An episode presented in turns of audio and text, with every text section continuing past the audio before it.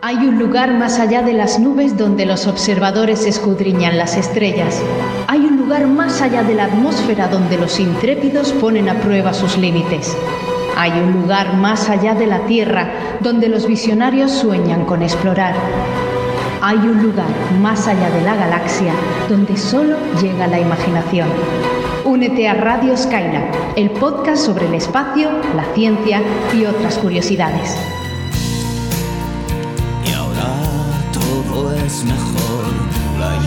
De asteroides ya pasó, no fue para tanto y desde aquí.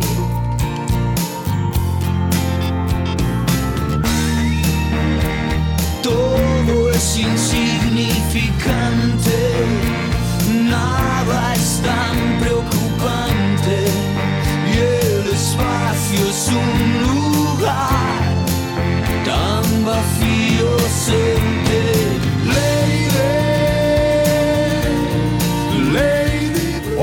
Un saludo a todos los espacios trastornados. Bienvenidos al programa número 13 de la segunda temporada de Radio Skylab. Estamos en la fecha nada estelar y bastante terrenal del 30 de noviembre de 2023, aunque este audio se publicará algún día que otro después, o sea que probablemente ya en diciembre.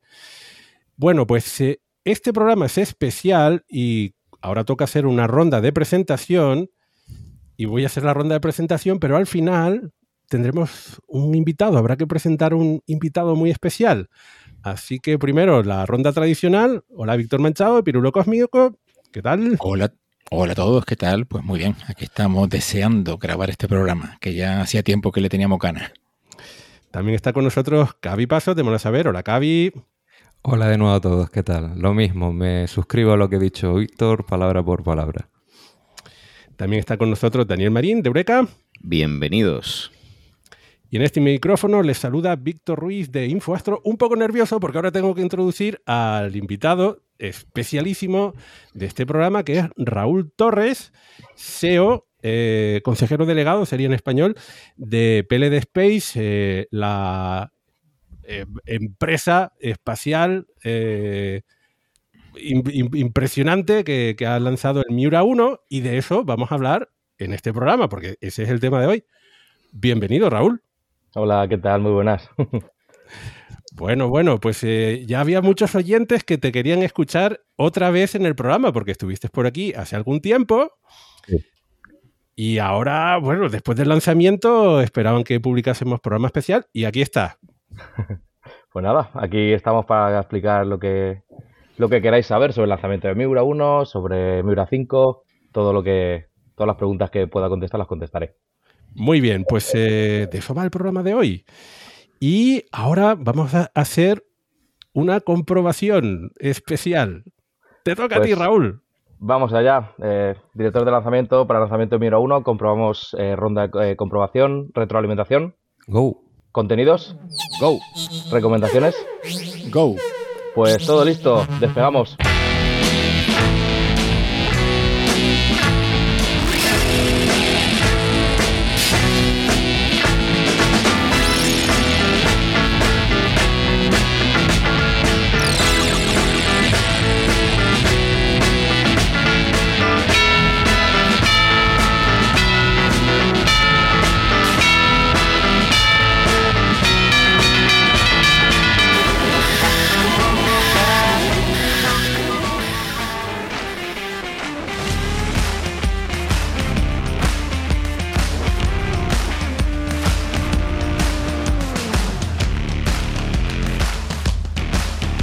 Bueno, pues ya estamos en el, eh, pues, en el tema especial, esta entrevista a Raúl Torres de PLD Space, con eh, motivo del lanzamiento del Miura 1 el 7 de octubre de 2023, eh, además tempranito.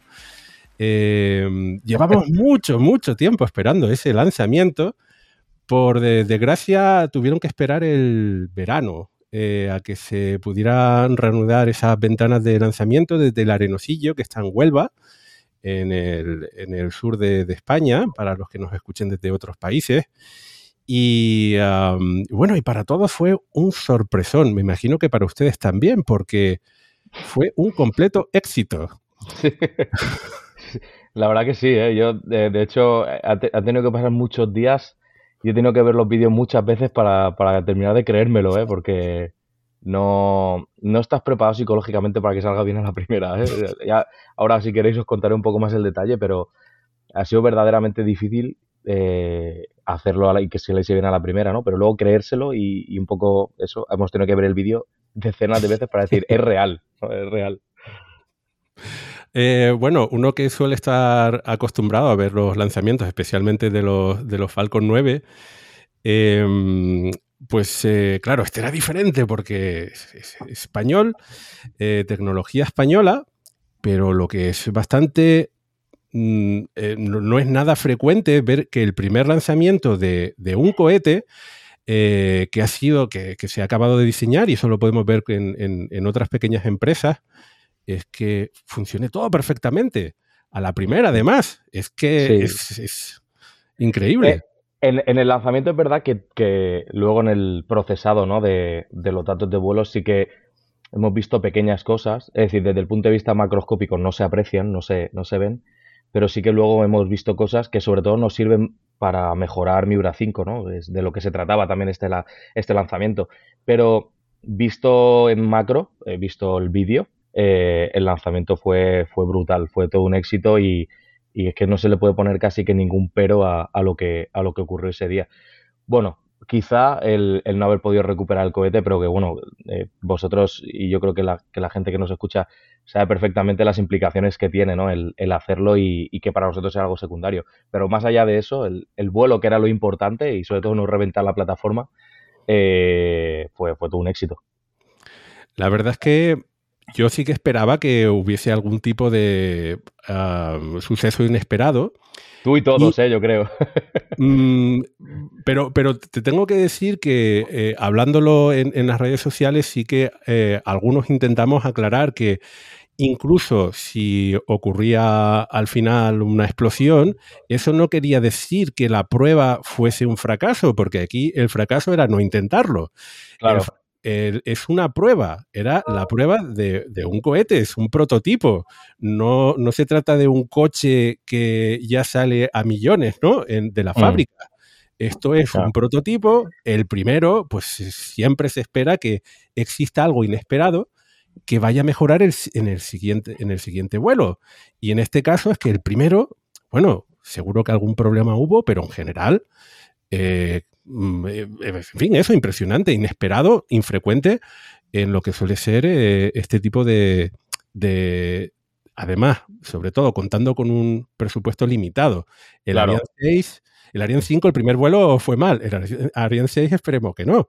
Pero que en general, eh, si uno quiere que salga la primera muy bien, tiene que dedicarle muchísimos, muchísimos, muchísimos recursos y mucho dinero. Y entiendo que en PLD eh, han hecho lo mejor posible, pero bueno, y eso, y teniendo en cuenta las limitaci- limitaciones, el primer eh, intento ha sido eso, un, éxito completo. Sí, tal cual, es tal cual lo dicen, ¿no? En, en base a, pues a toda la inversión que hemos podido hacer y el tiempo que hemos podido dedicarle. De hecho, antes lo comentamos, ¿no? Cuando la otra vez que estuve con vosotros en Radio Skylab, eh, el cohete no existía. Eh, habíamos hecho un motor que estaba todavía en fase de desarrollo. eh, luego vino el COVID, luego vinieron un montón de problemas que tuvimos y, y- y hemos hecho el cohete en, de 2021 hasta justo ahora que ha sido el lanzamiento. Es el esfuerzo titánico que hemos hecho para hacer el cohete. Y claro, habiéndolo hecho por primera vez, además es la primera vez que el- prácticamente todo el equipo hacía por primera vez un cohete, ¿no? Pues se espera que en ese primer lanzamiento puedan aparecer cosas que, que- sean lecciones aprendidas para el siguiente intento. Sí es verdad que hay una cosa que yo creo que ha marcado una diferencia y ha sido que hemos ensayado tanto en Teruel, eh, su hermano gemelo, que es el que, el que Daniel conoció en Madrid, que le llamamos Elemento A, ELA, aquí internamente en la compañía, y que nos ha enseñado mucho, ¿no? Es decir, hemos tenido la suerte de tener otro cohete eh, que poder eh, ensayar hasta la extenuación y obtener mucha información del comportamiento, ¿no? Pero claro, en Teruel eh, el cohete no se movía y aquí sí se tenía que mover. Era, de hecho, uno de nuestros miedos al principio era cuál es el empuje real del motor a nivel del mar. Y ¿serán ciertos todos los datos de eficiencia de combustión que estamos suponiendo? De, ¿Será real el empuje que vemos en las células de carga?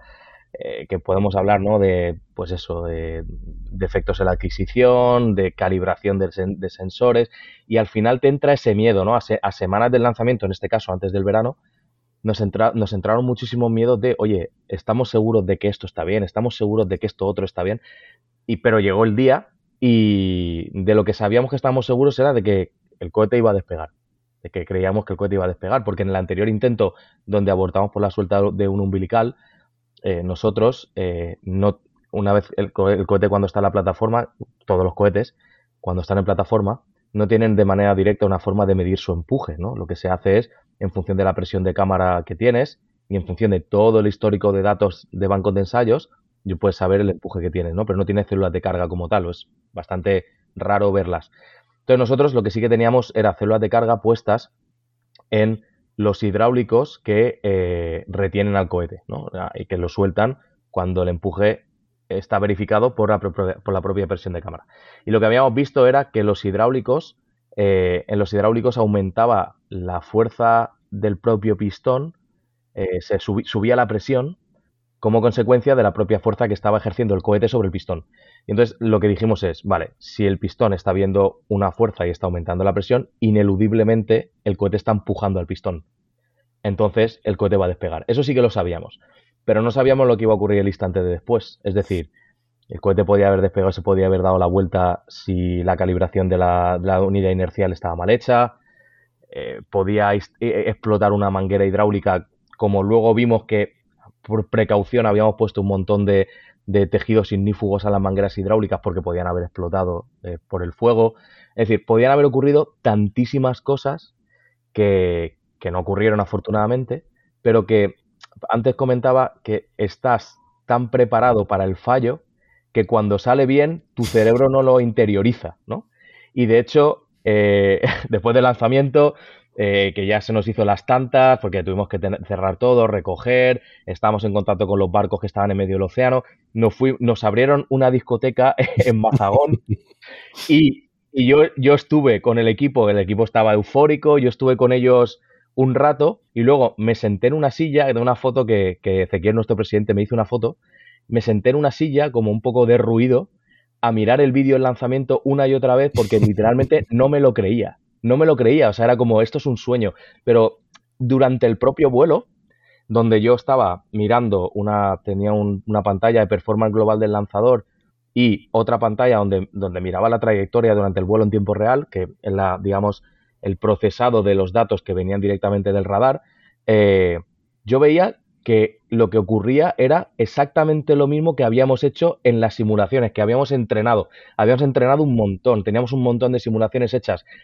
pero lo que estaba viendo en la pantalla para mí era una simulación, porque era exactamente lo mismo que habíamos simulado, ¿no? Y lo, que- y lo que habíamos visto eh, en todos los ensayos de situación que nos habíamos hecho. Entonces, claro, eh, incluso en el propio vuelo, mientras yo iba cantando lo que iba ocurriendo, es que pensaba que era una simulación. O sea, perdí un poco esa noción de, de la realidad de, de- de que estaba, de que era real. Y de hecho, esto es una cosa curiosa que también lo hemos comentado aquí. El cerebro entra en un modo que nosotros lo llamamos, yo, yo lo llamo efecto túnel, en el cual nada existe salvo ciertas cosas que ves en la pantalla. O sea, de repente obvias absolutamente todo. Y yo a día de hoy todavía no recuerdo muchas cosas que pasaron ese día porque el cerebro se convirtió en una máquina tan selectiva que, que perdió, que perdió parte de la información. Y eso es algo que yo creo que está, está relacionado con la, con la presión psicológica, con la tensión del momento, ¿no? Donde el cerebro prioriza aquella información que necesita recibir y procesar. Y esto también nos pasó en Teruel, con la particularidad de que en Teruel el cohete estaba mucho más cerca que obviamente en el día del lanzamiento, que está a 5 kilómetros, pero en Teruel está a 250 metros, y el suelo temblaba, incluso con la puerta del búnker cerrada nosotros al cohete lo escuchábamos. En Huelva también lo escuchamos, pero ya cuando empezó a volar. Y escuchamos a los gritos del equipo que no estaba dentro del centro de control y al cohete, que es una cosa que siempre recordar- recordaremos porque escuchabas al cohete volar y se escuchaban las ondas de choque, un poco como un lanzamiento pues de un cohete de SpaceX y tal, obviamente más pequeñito, pero luego se ha confirmado también por los vídeos que nos llegaron de, cientos de personas que, que, estaban en la playa, bueno, miles, porque la Guardia Civil nos dijo que eran miles, pero cientos de personas que nos han mandado vídeos y, e imágenes, eh, el ruido era espectacular, o sea, el sonido del cohete volando era espectacular. Pero todo eso que os cuento, eh, que así que, eh, en, digamos, en, una cáscara de nuez, es solo como parte de la historia, ¿no? Porque al final hicimos ese trabajo y, en cierto modo nos, nos, pues era nuestro trabajo hacerlo y no acabas de tener, eh, digamos, una, digamos, un estado de situación hasta tiempo después. Por el, digamos, yo diría que casi trauma que implica la tensión de, de ese lanzamiento. Eh, se, se, te nota en la voz, ¿no? Eh, durante el, el, lanzamiento, ¿no? Que sí. ese, ese, nivel de, de, de, excitación, ¿no? Buah, total, eh, total. De hecho, dije alguna cosa que se me ha olvidado cantar algunos, que luego lo comentamos con el equipo y también con INTA, se me olvidó cantar algunos eventos que eran, que eran importantes. Eh, los principales, los principales sí que los estuve, los, los canté. Y claro, la, la exaltación del momento, ¿no? eh, hay un momento que digo, eh, trayectoria nominal, seguimos, seguimos. Y el seguimos, seguimos, no sé por qué, por qué narices lo dije. no, no, no, no, lo sé. Porque, porque qué hubiéramos hecho, no seguir, ¿qué, qué hacemos con el cohete? Destruirlo. Pero, pero, pero bueno, pues es parte de, de, ese, de esa situación tan, tan tensa. Visto desde fuera, eh, y, en un momentito pasamos a, las preguntas que cada uno de nosotros hemos, hemos preparado. Eh, eso, de nuevo, comparando eh, la retransmisión de, PLD con, con respecto a, otras retransmisiones de lanzamientos, claro, en otras suelen ser mmm, eso, personas con cierto bagaje. Eh, a mí me gustó mucho la transmisión de toda esa emoción del primer lanzamiento. Sí, obviamente se notaba, eh, la palabra no es menos profesional, ¿no? Porque son profesionales, es una empresa que está haciendo un cohete, pero sí se notaba ahí eh, la involucración emocional que tenían con el, con el lanzamiento, ¿no? Y, bueno, eso, verlo despegar y verlos tan, tan emocionados y bueno, está, eso, eh, cómo va subiendo el cohete y, todo, y todo va bien. Y el siguiente paso también va bien, pues eh, a mí me resultó muy, muy emocionante, ¿no? Sí, sí. Hicimos una cosa que, que, bueno, realmente fue un planteamiento que, que, lo podíamos haber hecho de otra manera.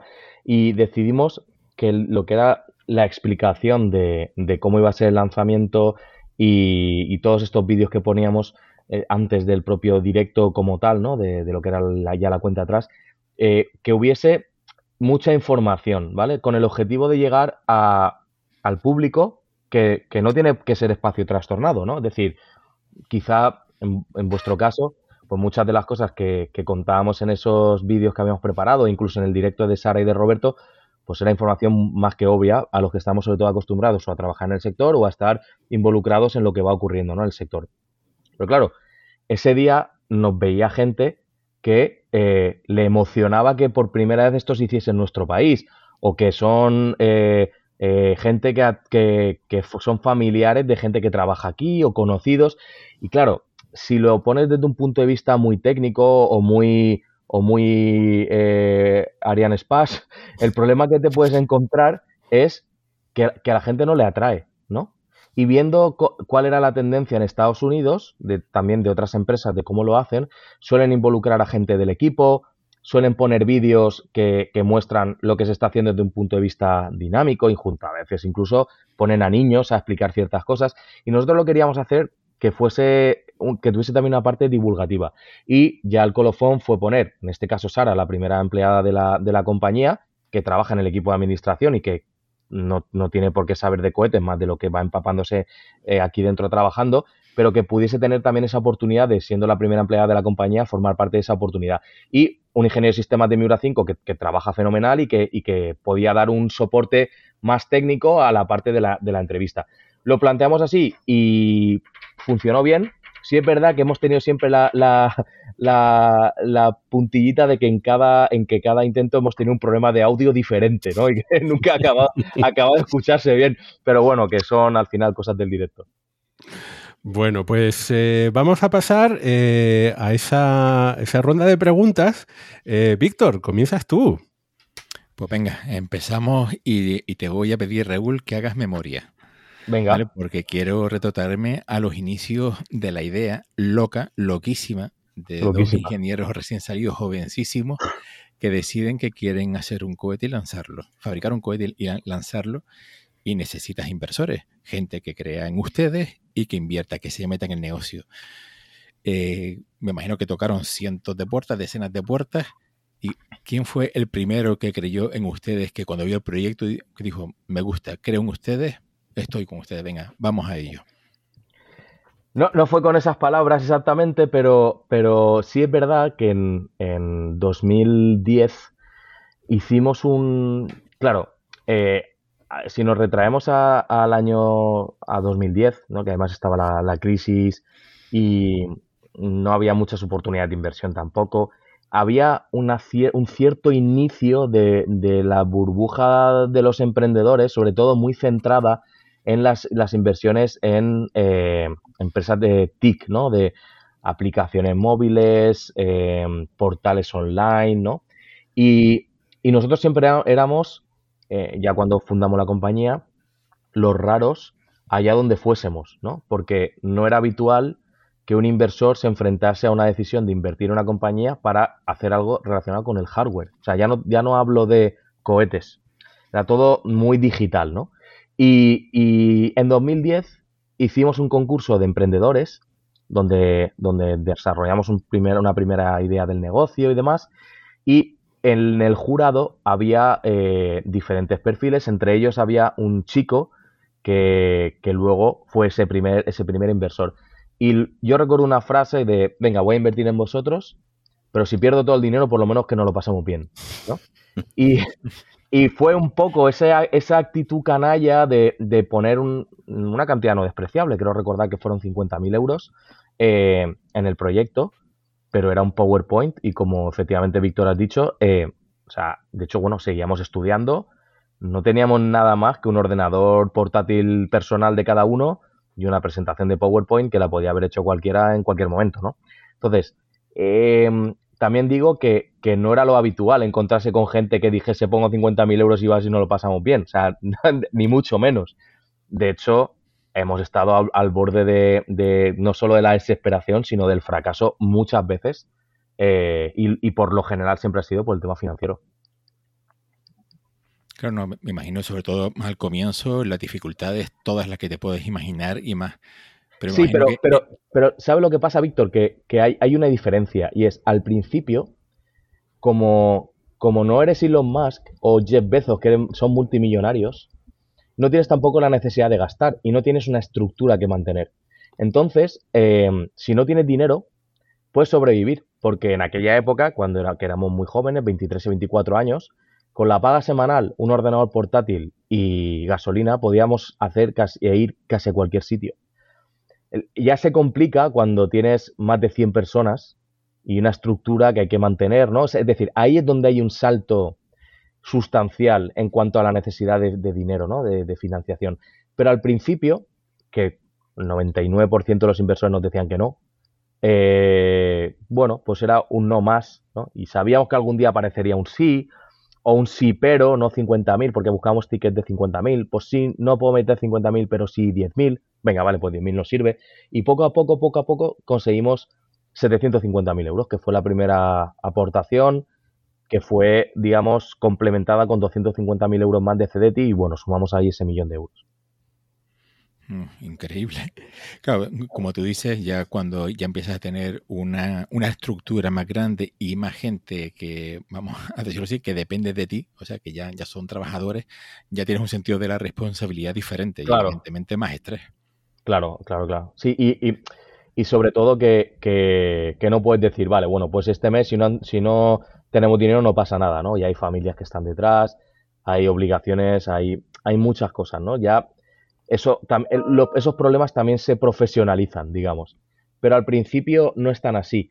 Nosotros sí que es verdad que, que hubo un momento que estuvimos a punto de, de abandonar, que fue en- en el año, en el 2012, porque no encontramos inversores suficientes, ¿no? Yo recuerdo una conversación con Raúl Verdú y me decía, eh, Torres, no hay dinero en este país para hacer lo que queremos hacer. Y yo decía, no me lo creo. O sea, yo siempre he sido muy, muy negacionista de la adversidad, ¿no? Es decir, no me creía que esto no se podía hacer, esto se podía hacer y esto tenía que salir, solo que había encontrar a las personas adecuadas.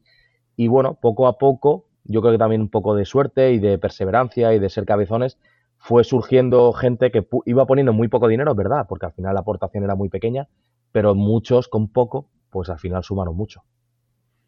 Pues sí. Y ya una última pregunta también para dar paso a mis compañeros. ¿En qué momento dijiste, oye, esto va para adelante, vamos a fabricar un cohete, lo vamos a hacer, podemos hacerlo? ¿Recuerdas pues ese momento? pues sí, después del COVID. O sea, eh, nos quedamos.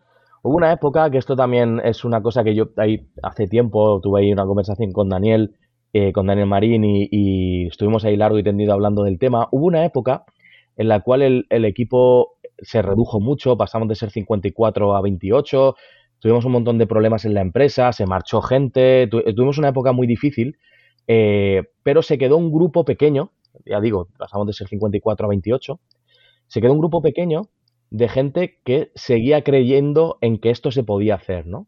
Yo recuerdo además esas navidades, eh, que además seguíamos con el COVID por medio, habíamos vuelto hacía poco a la oficina, claro, estábamos todos trabajando desde casa, ¿no? Y poco a poco fuimos volviendo a la oficina y, yo recuerdo que el equipo nos regaló, que sigo teniéndolo encima de mi mesa, un cuadro con frases motivadoras de esto lo vamos a sacar, esto lo vamos a poder hacer, hay que lanzar el Miura.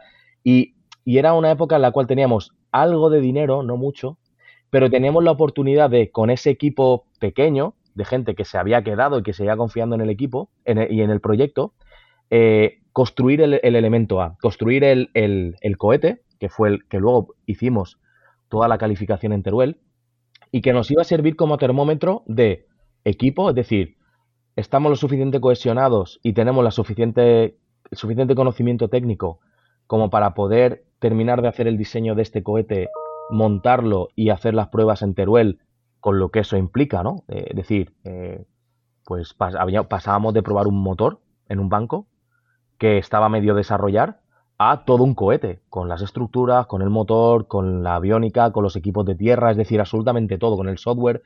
Y eso fue un reto brutal.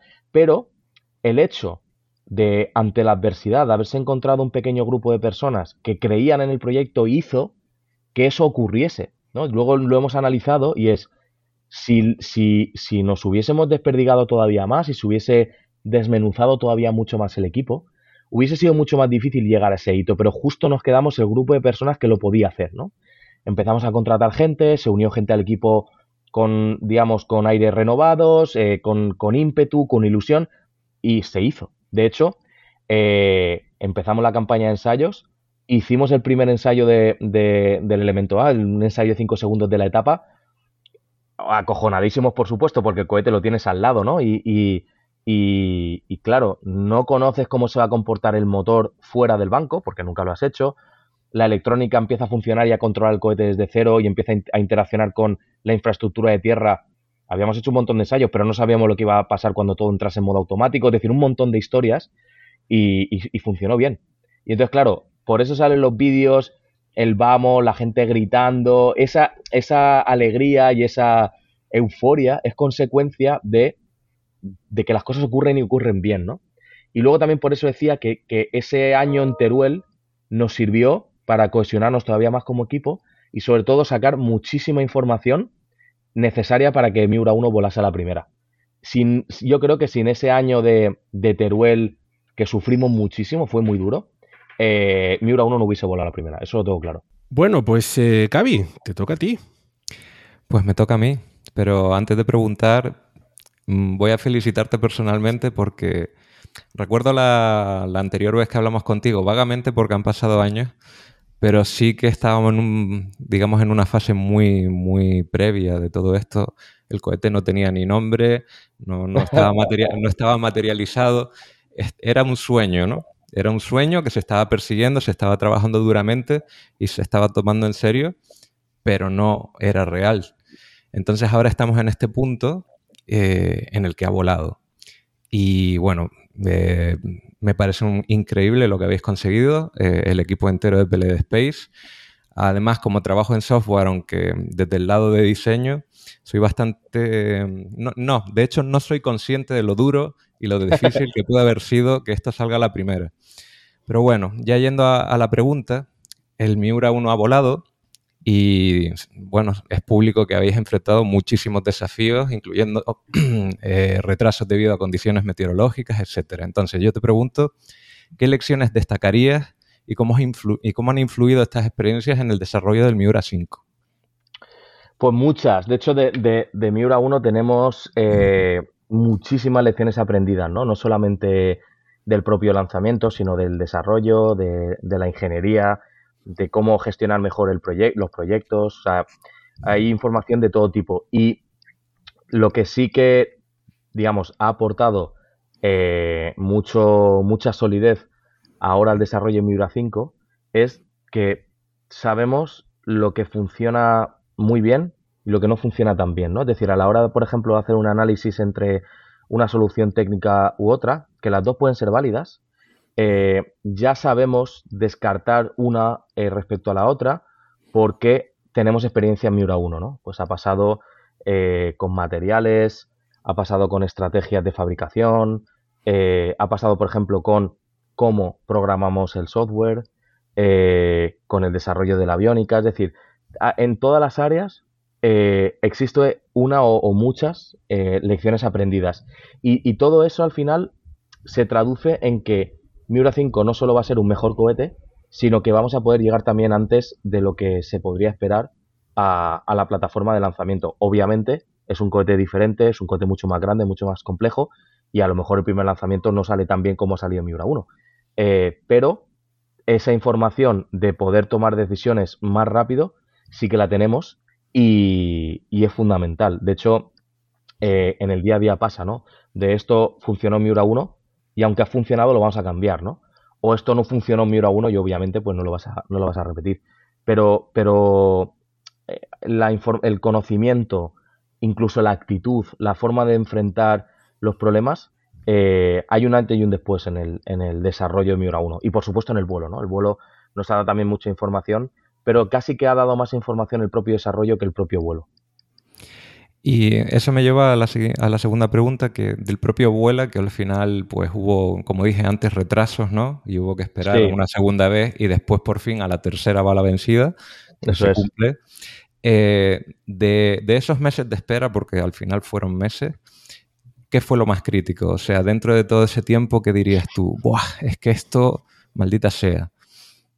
Pues mira, eh, hubo un problema que tuvimos, bueno, problema, eh, en su momento eh, tomamos la decisión de no proteger ciertas partes del cohete. Bueno, sabéis que los cohetes están pintados, normalmente se suelen pintar de, blanco, la gran mayoría están pintados de blanco, y esa pintura tiene varias funciones. Pues, por ejemplo, reflejar la radiación solar, la propia, la propia digamos, el reflejo del sol, para que se caliente lo menos posible la estructura y que luego eso no afecte a la temperatura de los propelentes.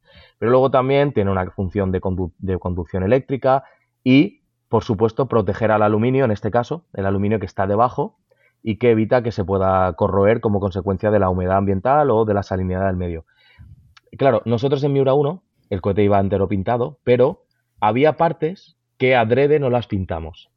¿Y por qué creíamos que la influencia de la corrosión no iba a ser tan grande como la que, según los libros, ¿no? uno podría suponer. Pues fue terrorífico. Empezamos a ver problemas de corrosión que no nos imaginábamos que en tan poco tiempo la, el cohete se estaba yendo al traste por corrosión. Y tuvimos que hacer durante el verano una, un plan, una estrategia de mantenimiento para aquellas zonas que, fíjate, que no estaban pintadas, que es algo como un poco obvio, ¿no? Es decir, costó nada de hacer, tanto en tiempo como en recursos económicos, pero lo tuvimos que hacer porque porque el cohete se estaba oxidando. Había partes del cohete que se estaban oxidando. Y, eso fue una cosa que inicialmente no teníamos prevista. Luego también, desde el principio siempre supimos que el lanzamiento, eh, tanto en primavera como en verano en, en Huelva, iba a ser un problema por los vientos en altura. Esto ya lo sabíamos. Lo que pasa es que no éramos conscientes de las implicaciones para la seguridad y para la trayectoria de esos vientos en altura. Pero además es que coincidió con dos fechas donde o había pasado una dana o venía una dana. Y entre medias siempre teníamos un chorro de viento en, en altura, pues entre el kilómetro 6 y el 12, depende, depende del intento, que eh, era muy, muy fuerte. O sea, llegamos a 25 metros por segundo de viento. eh, encima, en la peor dirección siempre. Y, bueno, pues al final tuvimos que, que abortar en, en, en la primera vez. En la segunda vez también teníamos mucho viento en altura, pero estamos justo en el límite. eh, y entonces decidimos ir al lanzamiento y nos falló el, la separación del umbilical por software además. Y, a la tercera, habiendo visto que el viento en altura ya no parecía un problema, era, era, era ya en octubre y estábamos, digamos, de capa caída en ese sentido, y que luego habíamos hecho una campaña de ensayo de los umbilicales y teníamos perfectamente claro dónde había estado el problema, bueno, pues era, bueno, pues entonces nos ocurrirá otra cosa, pero ya no ninguna de estas dos, ¿no? Y, y bueno, pues no, salió bien. Mm, El tema de la corrosión tiene algo que ver con la diferencia de eh, meteorología entre, o climatología entre el Arenosillo, Huelva, estando al lado del mar, y Teruel.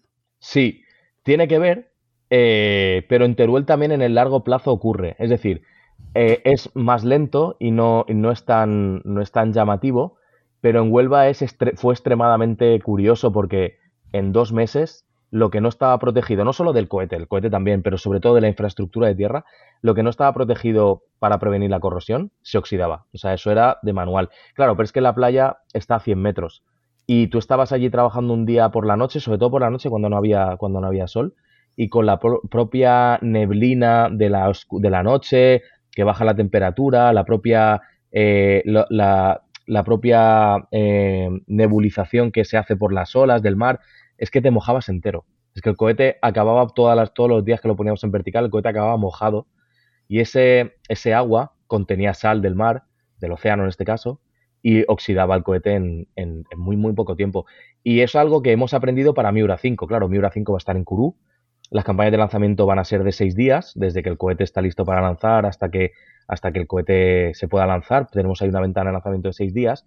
Claro, seis días a la intemperie en Kourou, que es un suelo eh, en el, cerca, cerca de- del Ecuador, en, el, en, en la, en el, prácticamente en el Amazonas, ¿no? Podríamos decir, la jungla, con un suelo superácido, eh, con lluvias prácticamente todos los días, con un sol de 40 grados de temperatura, bueno, pues la corrosión va a ser fundamental de nuevo. Pero hemos aprendido mucho y ya hemos aplicado una estrategia de protección que evidentemente funciona y, que no nos va a dar problemas. Genial. Y bueno, claro, el cohete voló. Y eso me imagino, no lo sé, y por eso te lo pregunto, eh, ha ganado la confianza de mucha gente que estaba expectante de este vuelo. Entonces, quizá eh, se puedan haber puer- abier- pu- perdón, abrir puertas en Europa que quizás estaban cerradas de instituciones europeas. ¿Hay alguna colaboración de PLD Space que haya surgido a partir de este éxito y que no estuviera prevista? Hay cosas, hay algunas que todavía no, no las puedo anticipar, hay cosas, sí, sí. Lo imaginaba. Pero, pero, pero, pero, pero efectivamente el, el lanzamiento de, de Miura 1, sobre todo habiendo, habiendo tenido éxito, pero también creo que si no, que si no hubiese salido del todo bien, si no hubiese fallado el cohete, no en el despegue, pero tiempo, tiempo después, eh, de hecho creíamos que podía fallar eh, antes de llegar a supersónico, era un punto en el cual podía, podía fallar y luego ya justo después de supersónico. Eh, creíamos que podíamos tener un fallo entre el minuto 30 y el minuto, y el minuto 50, por ahí. Y luego otro fallo también que podía estar a partir de, de- de en torno al minuto 70 aproximadamente, justo antes de entrar en máxima, presión dinámica. Había varios puntos ahí de, de fallo posible. Y al haber salido todo bien, y, aún diciendo que, que si no hubiese salido todo bien, yo creo que también, hemos tenido mucho apoyo eh, gubernamental. O sea, ha habido un vuelque enorme eh, que es algo que nos ha sorprendido para, para bien, pero eh, también en otras instituciones, a nivel la Agencia Espacial Europea, pues incluso el mismo director de la, de la Agencia Espacial Europea dijo que esto había sido como, como eh, algo que cambiaba las reglas del juego también en Europa, eh, la Comisión Europea también nos ha felicitado, es decir, en, a muchos niveles hemos tenido eh, muchas felicitaciones y los clientes. Ha habido también un cambio muy grande eh, en el punto de relación con los clientes y también con los inversores, por supuesto. O sea, en to- a todos los niveles, ¿vale? Incluso en las contrataciones. Es decir, nos ha pasado que gente que nos había dicho que no a una oferta de trabajo ha volado Miura 1 y nos ha tocado la puerta de, oye, ahora sí, ¿no? Y en plan, "Ah, macho, la semana que ha pasado me dijiste que no.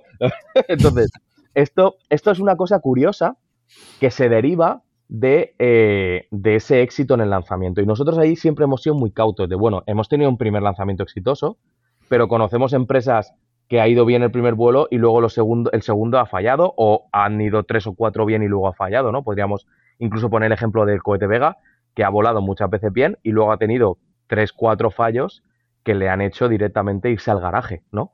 Entonces, es un negocio muy difícil y tremendamente difícil, no solamente la parte técnica, y eh, somos muy de eh, ir, eh, muy es un tópico ya, ¿no? Pero el partido a partido, de ir poco a poco, porque son maratones constantes para cualquier cosa que te planteas.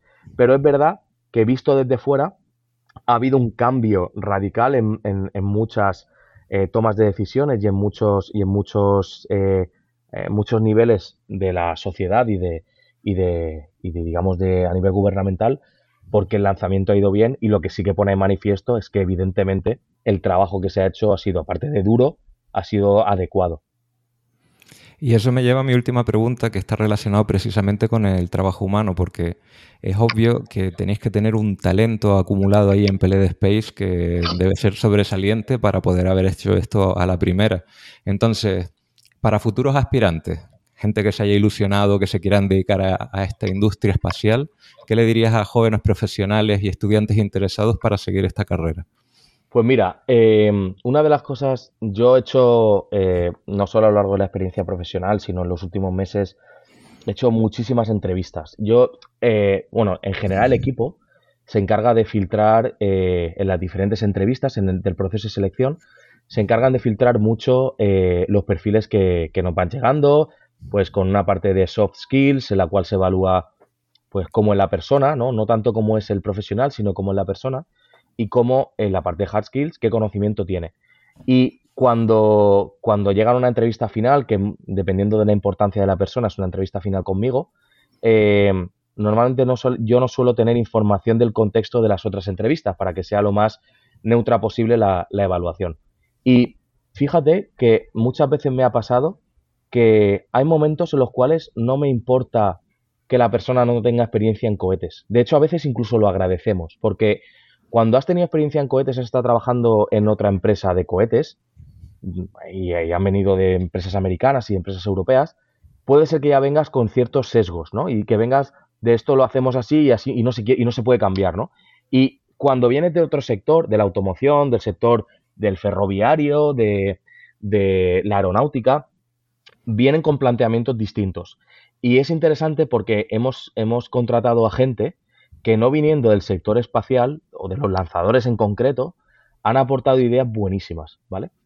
Pero sí es verdad que, que cuando otra parte positiva de las entrevistas es que solemos valorar mucho más lo que has hecho por tu cuenta, es decir, la autoformación, que lo que te han enseñado en la universidad. Fíjate, a mí lo que eh, alguien viene y dice, no, es que yo he hecho la universidad en Cranfield, he hecho la, he hecho la universidad en tal, me da igual, o sea, de hecho, fíjate, en mi caso en concreto, yo no pude terminar ingeniería aeronáutica porque fundé PLD y, y tuve que dejarme los estudios, pero toda la formación técnica que yo tengo es mi autoformación, es decir, yo hablo con el equipo, evidentemente en ciertos temas hay gente mucho más preparada que, yo en este caso, pero en la entrevista eh, da igual lo que has estudiado, da igual la eh, especialización, lo importante es qué has hecho fuera de la universidad. Si acabas de salir, no, pues he estado en cursos de cohetería o en mis ratos libres eh, he trabajado en una empresa de mecanizado o he estado participando en, por ejemplo, en hackathon de programación y he ganado un premio de programación. Es decir, cosas fuera de lo habitual. Porque si eres exactamente, si, entra por la puerta 100 personas a una entrevista las 100 son iguales, ¿cuál es la diferencia? Si la universidad la que han estudiado, las notas que han podido sacar, las notas no son representativas tampoco de, lo que una persona puede saber, ¿no? Entonces, eh, valoramos mucho, y eso es algo que las entrevistas siempre se pregunta, ¿qué hace la persona fuera del entorno puramente académico? Obviamente, si ha tenido una experiencia profesional que es valiosa para ser aplicada aquí, pues ya entramos al detalle de, vale, ¿y esto cómo lo, ¿cómo lo plantearías? ¿no? O esto que hiciste en esta empresa, si tuvieses este otro problema, ¿cómo lo solucionarías? ¿De igual o harías? Intentamos encontrar ejemplos que nos puedan hacer eh, determinar que la persona es resolutiva, por ejemplo, o que la persona tiene capacidad de poder negociar una decisión o de poder intentar em, guiar una conversación de tal manera que consiga un objetivo. Intentamos sacar esa, esa información del propio candidato. Pero ya digo, no es tan importante el propio currículum académico, eso no sería tan importante. Pues genial. Te dejo, Víctor. Bueno, pues eh, me toca a mí.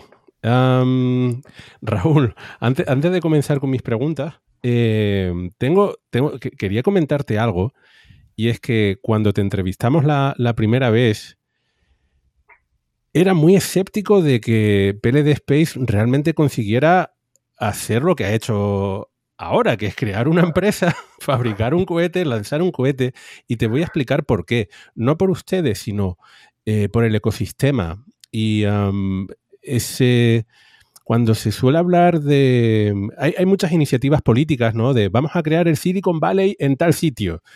Y, abren un centro tecnológico, eh, ponen un poco de dinero ahí para un edificio y luego se olvidan de lo demás.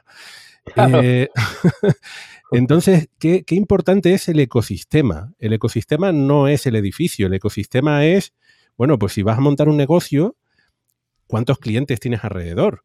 Eh, cuánta gente que te pueda financiar, el proyecto, todo, todo eso, ¿no? El talento también que tienes a tu disposición. Entonces, mm, eh, en, mi familia también han intentado montar empresas tecnológicas y, se encontraron con eh, que el, ecosistema no, estaba ahí, no estaba ahí y, también se palmaron mucho dinero de por medio y muchos años trabajando. Entonces, quería quitarme el sombrero entre lo que ha conseguido PLD Space porque, bueno, eh, em, han roto mis expectativas y creo que han ese cohete no solamente ha llegado a, 45 kilómetros de, altura, sino que ha roto un techo de cristal. Ahora hay muchos españoles y probablemente también gente de otros países que pueden pensar que, o sea, que ya no, van a dudar, esto es posible, pues sí, es posible, pero quería, quería eh, reconocer la inmensa labor de, de, la lucha ¿no? contra los elementos, porque estoy convencido de que mm, lo han conseguido a pesar de que la realidad les decía que era imposible. Sí, de hecho, eh, bueno, lo has descrito Víctor perfectamente. Eh, casi que llegar a, llegar a esto podríamos decir casi un milagro si no fuese porque somos tremendamente eh, cabezones. O sea, aunque nos digan que no, continuamos, ¿no? Y, y, eso, en cierto modo, también define un poco el, ADN de, muchas de las personas que, hay en PLD, ¿no? Eh, y también de, del nombre Miura, ¿no? Que, era un poco el porqué de, haberle puesto al cohete también ese nombre. Romper el techo de cristal, eh, o sea, lo hemos tenido que romper muchas veces, porque eh, no estamos en un entorno especialmente, digamos, alegre para las inversiones de medio y largo plazo, como puede ser esto, es decir, uno no invierte en cohetes y la semana que viene recupera la inversión. No, no funciona así. Luego también en un contexto de, de, necesidad de perfiles técnicos con una cierta capacitación y que a lo mejor no está del todo alineado lo que se estudia en la universidad con lo que luego necesitan las empresas. Eso también es otro problema. Eh, el obviamente el desarrollo técnico, sobre todo cuando tienes una experiencia limitada en lo que estás haciendo, ¿no? Entonces, eh, no puedes ir a preguntarle a alguien de, oye, ¿y este problema en el motor cómo lo resuelves tú? Porque no, tampoco tienes a quien preguntarle. Y si encuentras a la persona que le puedes preguntar, obviamente no te va, no te lo va a decir, porque estará protegido su secreto industrial y porque quizá eh, ha firmado cosas por las cuales no te, lo puede decir, ¿no? Entonces, eh, el ecosistema es necesario. En nuestro caso, por ejemplo, una de las cosas que hemos echado mucho en falta ha sido un entorno con el cual eh, poder nutrir la capacidad industrial, ¿no? Es decir, empresas, por ejemplo, de fabricación. Pues hemos tenido que adaptar ciertas empresas en el entorno de Elche, ¿no? En este caso, en Alicante, en Valencia, en Zaragoza, en Madrid, que trabajaban en otras industrias, incluso en Elche, que sería el caso más extremo, que trabajaban para el sector del calzado, es decir, para reparación de máquinas de fabricación de calzado, ¿no? Y tienes una empresa de, mecanizado que hace ciertas piezas para reparación de máquinas de calzado. Y les hemos tenido que enseñar a producir piezas de cohete. Claro, eso, eh, si hay un directivo que de repente aterriza en esta empresa y dice, ¿cómo que estás enseñando? Vete a otro sitio donde ya te lo puedan hacer, ¿no? Pero nosotros siempre hemos querido quedarnos aquí, ¿no? Quedarnos aquí, intentar hacerlo aquí, aunque costase todavía más. Porque eh, era, digamos, la parte más, más eh, retadora del proyecto. Eh, siempre, lo, siempre he dicho, lo, lo he comentado un montón de veces, cuesta más encontrar dinero para hacer un cohete que hacer un cohete. Una vez que tienes el dinero, hacer un cohete es solo resolver problemas constantemente, pero son problemas de ingeniería. Y los ingenieros son capaces, y yo casi que me considero casi ingeniero, somos capaces de resolver problemas, porque al final es de lo que se trata, ¿no? Pero si no tienes dinero, no vas a poder resolver los problemas, ¿no? Te quedas en esa fase de PowerPoint, que es la primera vez que, estuve con vosotros, en la cual te sientes escéptico porque te falta, o sea, te falta el balón para jugar el partido de fútbol. Y ahí es donde hemos tenido que dedicar muchísimo esfuerzo, sobre todo Raúl Verdú ha sido la persona que ha liderado la parte de, financiación y de relación con clientes. Yo estaba centrado con el equipo en, desarrollar el, el, Miura, pero, pero obviamente hemos pasado por un montón de fases en las cuales casi nos hemos quedado sin dinero y hemos tenido que parar la ingeniería. De hecho, fíjate, hay gente que lo ha comentado en internet, joder, habéis tardado en hacer el cohete suborbital 10 años. Bueno, lo que hemos tardado es en crear una empresa de cohetes en España 10 años. En hacer Miura, Miura 1 hemos tardado dos años y medio.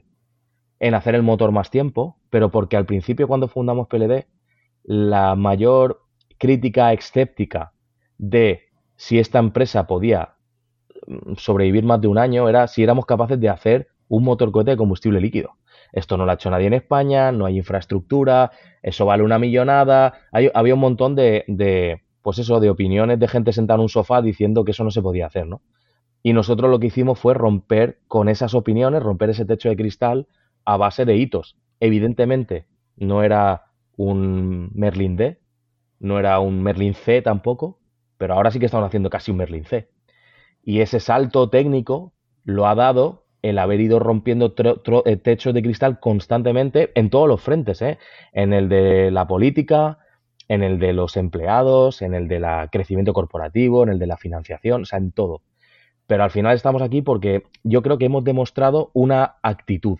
Luego se ha demostrado que técnicamente somos buenos, pero primero una actitud determinada.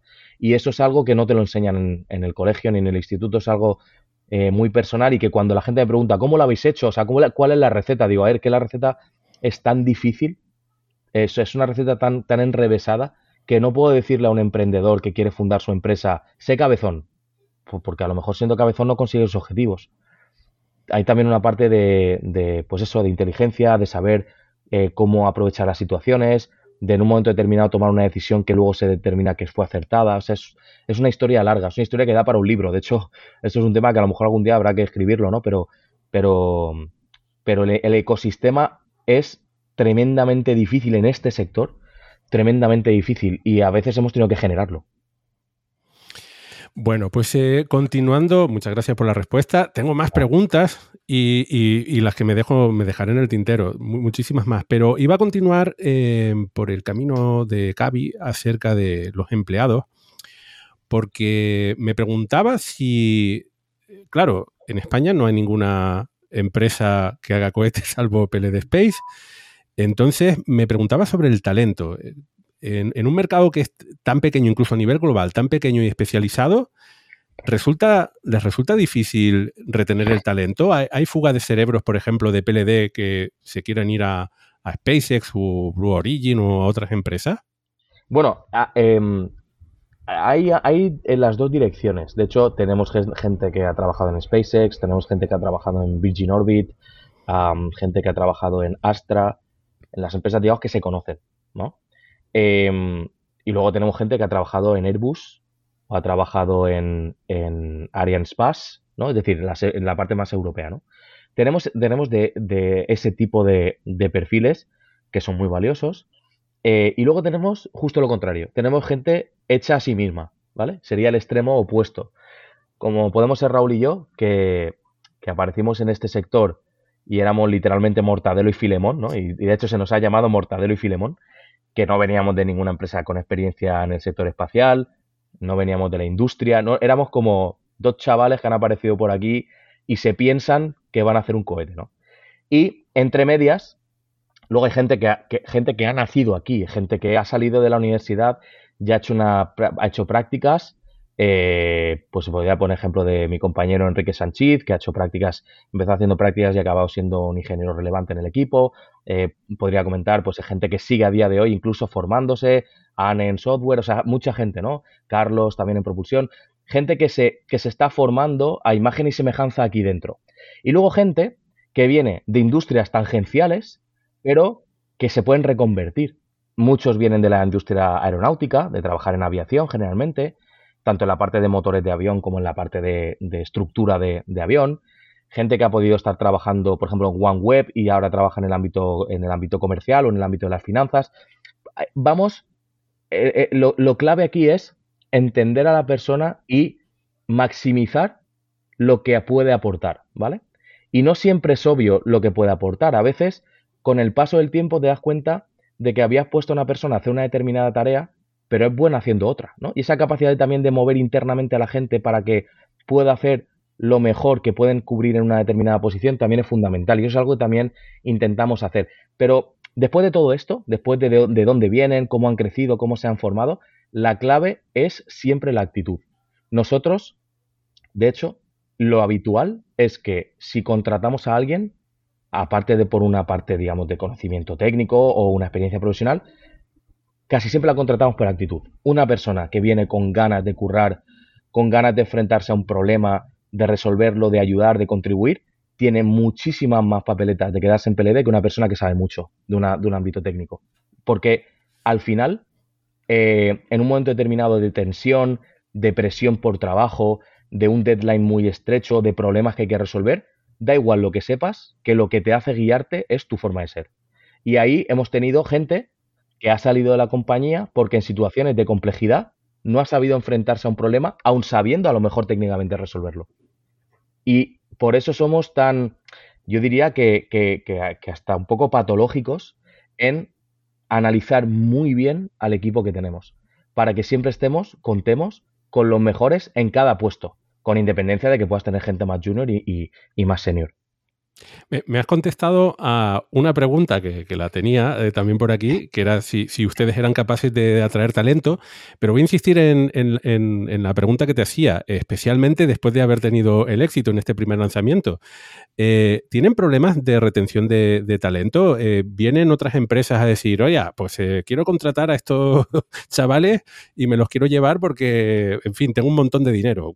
Sí. Sí, a ver, eso ocurre, ¿eh? O sea, esto es una cosa que, ya yo sé, sé que, mis compañeros cuando escuchen el podcast van a ponerle cara a algún, algún ejemplo, ¿no?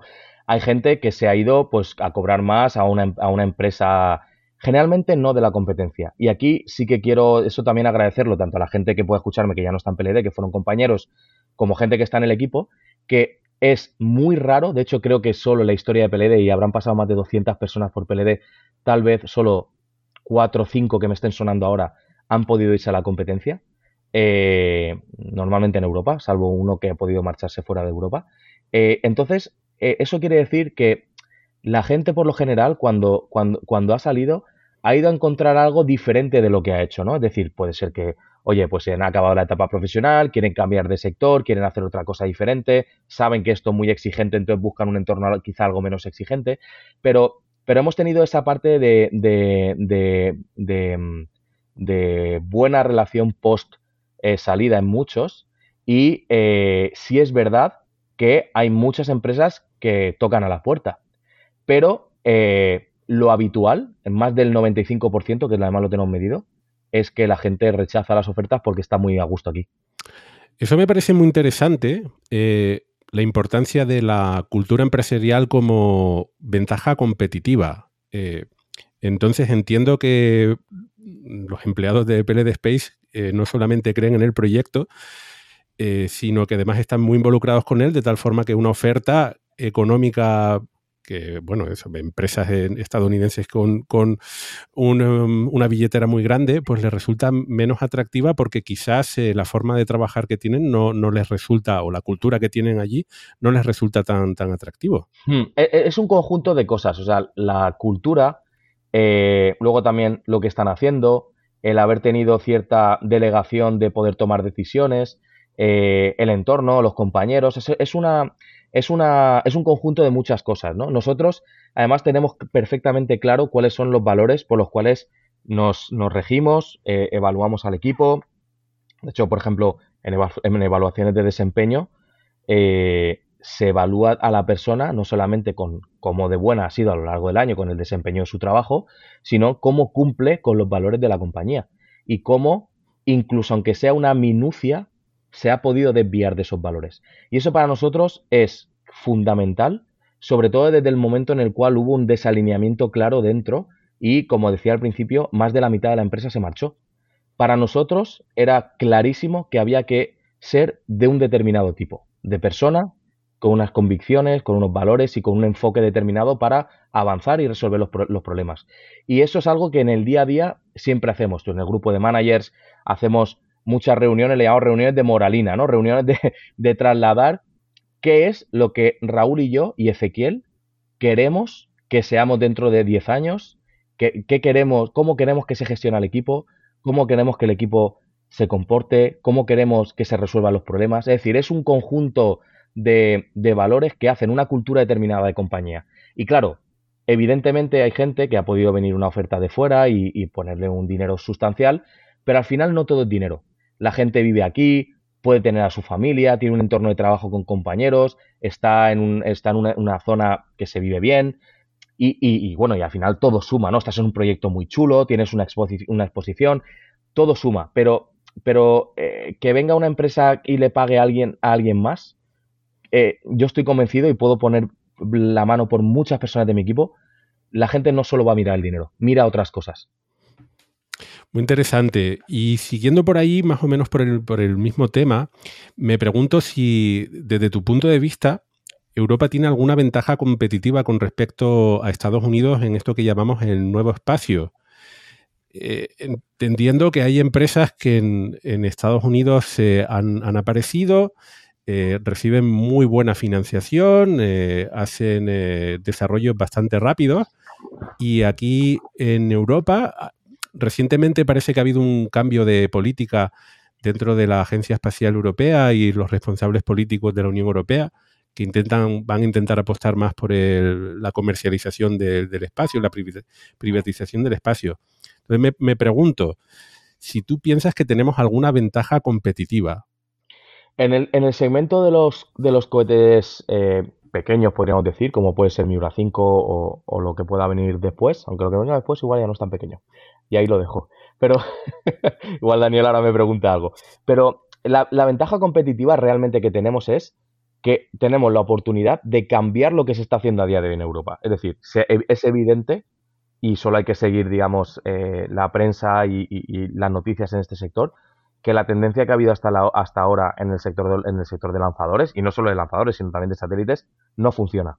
Y claro, Estados Unidos va muchas pantallas del videojuego por delante, porque han enfocado el problema y los, problemas de una manera muy diferente, ¿no? Entonces, realmente la oportunidad que tenemos es de cambiar la situación. Y luego, la ventaja competitiva es en el momento en el cual aparezcan quizá dos empresas con capacidad de lanzamiento sostenido en el tiempo, vamos a poder enfrentarnos a Estados Unidos y, y mirar de igual a igual. Y ahí sí que hay una ventaja, y es que los costes eh, en Europa y en Estados Unidos son muy distintos. Europa es más económica en términos de costes que Estados Unidos. Y por tanto, eh, mantener los lanzamientos a un precio determinado va a ser más fácil de hacer en Europa que en Estados Unidos. Lo que pasa es que Estados Unidos tiene una capacidad de inversión brutal, que es in, no es comparable a la que se puede hacer en Europa. Pero ahí donde tiene que estar la Unión Europea, la Agencia Espacial Europea, para generar esas misiones que puedan cubrir lanzamientos y que puedan generar una dinámica en la industria.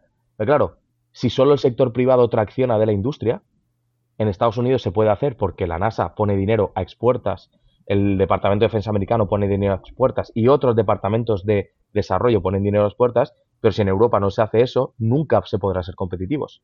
Uno puede, yo lo digo en otros foros, lo comento, digo, no puede ganar eh, el potro de Vallecas a Mike Tyson. O sea, no va a poder ganar, aunque el potro de Vallecas sea más ágil, porque, porque, porque no estamos hablando de, de, del mismo tipo de boxeador, ¿no? Y aquí pasa exactamente igual. Lo que pasa es que si estamos en cierta igualdad de condiciones, Europa va a ser mucho más competitiva que Estados Unidos en costes. Y eso va a marcar una diferencia. Y los clientes al final querrán lanzar un lanzador europeo porque va a ser más económico. Y eso no va a ir en detrimento de la performance, que es indiscutible. Mm, bueno, te muchas más preguntas, pero bueno, voy a, voy a por la última y luego le toca a Dani. Mm, claro, en el programa anterior estuvimos hablando del lanzamiento del, de segunda prueba de, eh, de Starship. Sí. Y entonces quería preguntarte sobre qué opinas tú de la, de la filosofía de desarrollo rápido que, tienen en, SpaceX, eh, porque si crees que se, hay lecciones por ahí que se pueden aprender. Desde luego parece que, han, que han revolucionado. Y creo que hay algo importante entender por aquí, es que cuando uno se pone a hacer cualquier tipo de, de cosas, es tan importante cómo las hace la cultura empresarial que el producto final. Eh, y aquí en el caso de SpaceX vemos que ellos tienen una forma de hacer cosas que están revolucionando el, mercado de lanzadores. Lo han hecho con el Falcon 9 y lo están haciendo con Starship. Entonces, hay, hay, ¿qué opinas de esa filosofía de desarrollo rápido iterativo que no les importa estallar cosas y, continuar? Y si crees que es, posible hacer algo similar aquí en Europa o hay condicionantes que lo impiden. Muy buena pregunta, eh, la verdad.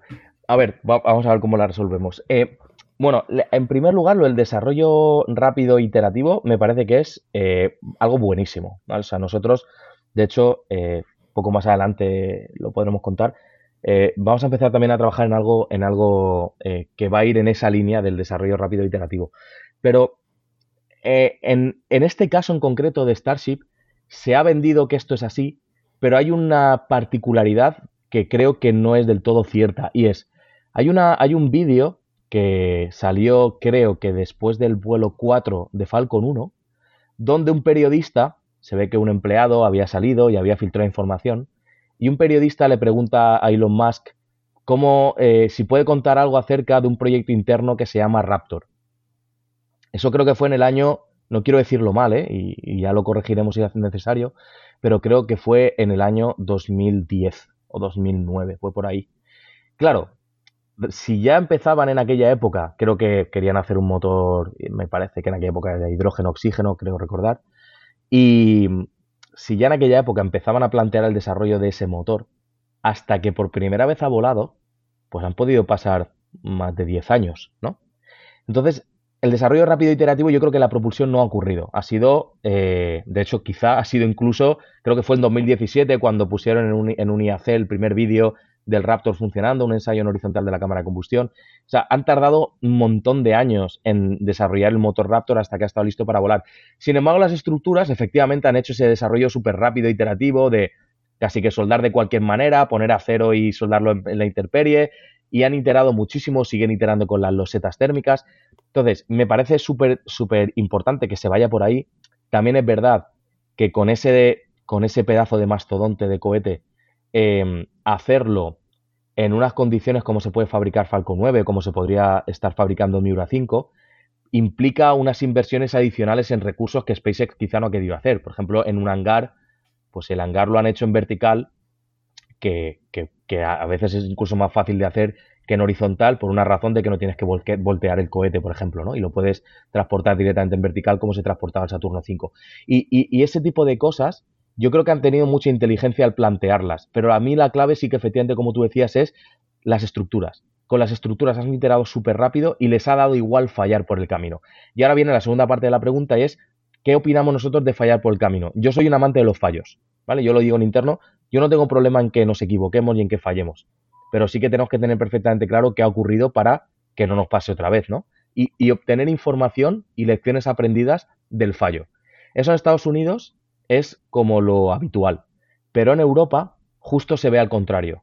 Si has fracasado, eres un fracasado. Si has fallado, eh, es que no sabías hacerlo, ¿no? Ya, ya sabía yo que esto del Miura iba a ser un fracaso, ya sabía yo que esto iba a salir mal, ya decía, yo- ¿me entendéis? Eso es una cosa que dicha desde un sofá está fenomenal, o dicha en Twitter está fenomenal, pero el que se la está jugando y el que pone la cara, o, o el soldador, eh, que en Boca Chica está soldando el, el acero y, y lo está haciendo lo mejor posible, cuando se ríen de él, dice, a ver, yo he soldado el acero o he soldado el aluminio y estaba bien soldado. He aprendido esto, esto, esto, que para la próxima Starship me va a salir mejor. Claro, han hecho un montón de ensayos de Starship y, y han volado dos veces. El primero ocurrieron un montón de problemas, pero en el segundo habéis visto que ya lo han solventado. Entonces, ese, ese desarrollo iterativo se verifica que efectivamente funciona. Lo que pasa es que hay determinados subsistemas que son menos propensos a, a poder hacerlo, ¿no? En el caso de la propulsión, esto hay una frase, ¿no? Que se decía que hay eh, más de mil maneras de que un, mo- un motor cohete funcione, pero solo una es buena. Todas las demás acaban en explosión. Y, y- y- y ahí el desarrollo iterativo es un poco más complicado de, de gestionar. Muy bien, muchísimas gracias por las respuestas. Dani, te toca. Bueno, pues Raúl, yo voy a empezar por darte las felicitaciones, porque, Gracias. bueno, ya te las había dado en persona, pero las reitero aquí. Y bueno, qué decirte, que yo te he seguido y de Radio Skylab también te hemos seguido, pero eh, yo te he seguido desde, y, al, y a Raúl Verdú, evidentemente, desde que empezaron con Pelé de Space, desde aquellos tiempos que todo eran PowerPoints y que todo el mundo les criticaba, como tú dices, desde el sofá y que pensaban que nunca ni iban a llegar. Y las felicitaciones porque hay que recalcar que eh, ahora mismo hay muchas empresas a nivel mundial que están desarrollando lanzadores, pero llegar a la etapa en la que han llegado ustedes, que es lanzar un cohete, aunque sea suborbital, con un motor desarrollado por ustedes y probado por ustedes, eso muy pocas empresas, muy pocas empresas a nivel mundial lo han logrado. Y eso es algo que quizás, mmm, aunque en la prensa se ha hablado mucho del éxito, ¿no? No, no se ha puesto en valor bastante. Entonces, felicitaciones. También recordar a los oyentes de, Ra de Radio Skylab que en el cohete va eh, la firma de Radio Skylab. Correcto. que, que, bueno, Volamos todos. Volamos todos allí y lo sentimos como algo nuestro. Estamos muy emocionados con el lanzamiento.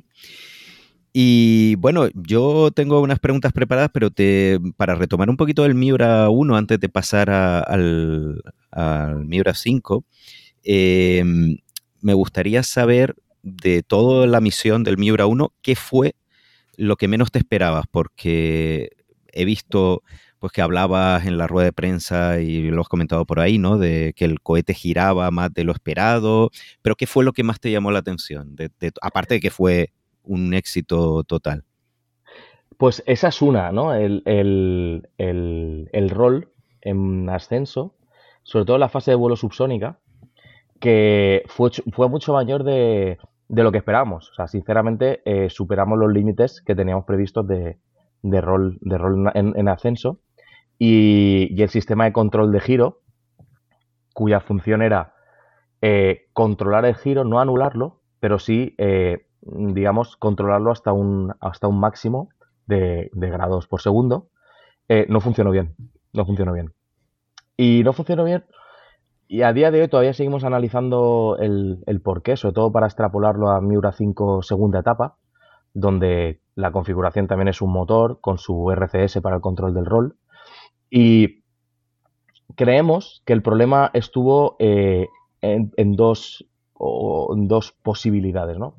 Por un lado, claro, Miura 1 es un cohete eh, suborbital, que aunque no ha llegado al espacio deliberadamente, eh, su función es vuelo suborbital, no tiene la capacidad de ponerla en órbita, y tiene una fase de vuelo, de vuelo atmosférico que tiene una parte de estabilización por aletas, ¿vale? Las aletas son fijas y eh, contribuyen a generar una estabilidad durante, durante el vuelo.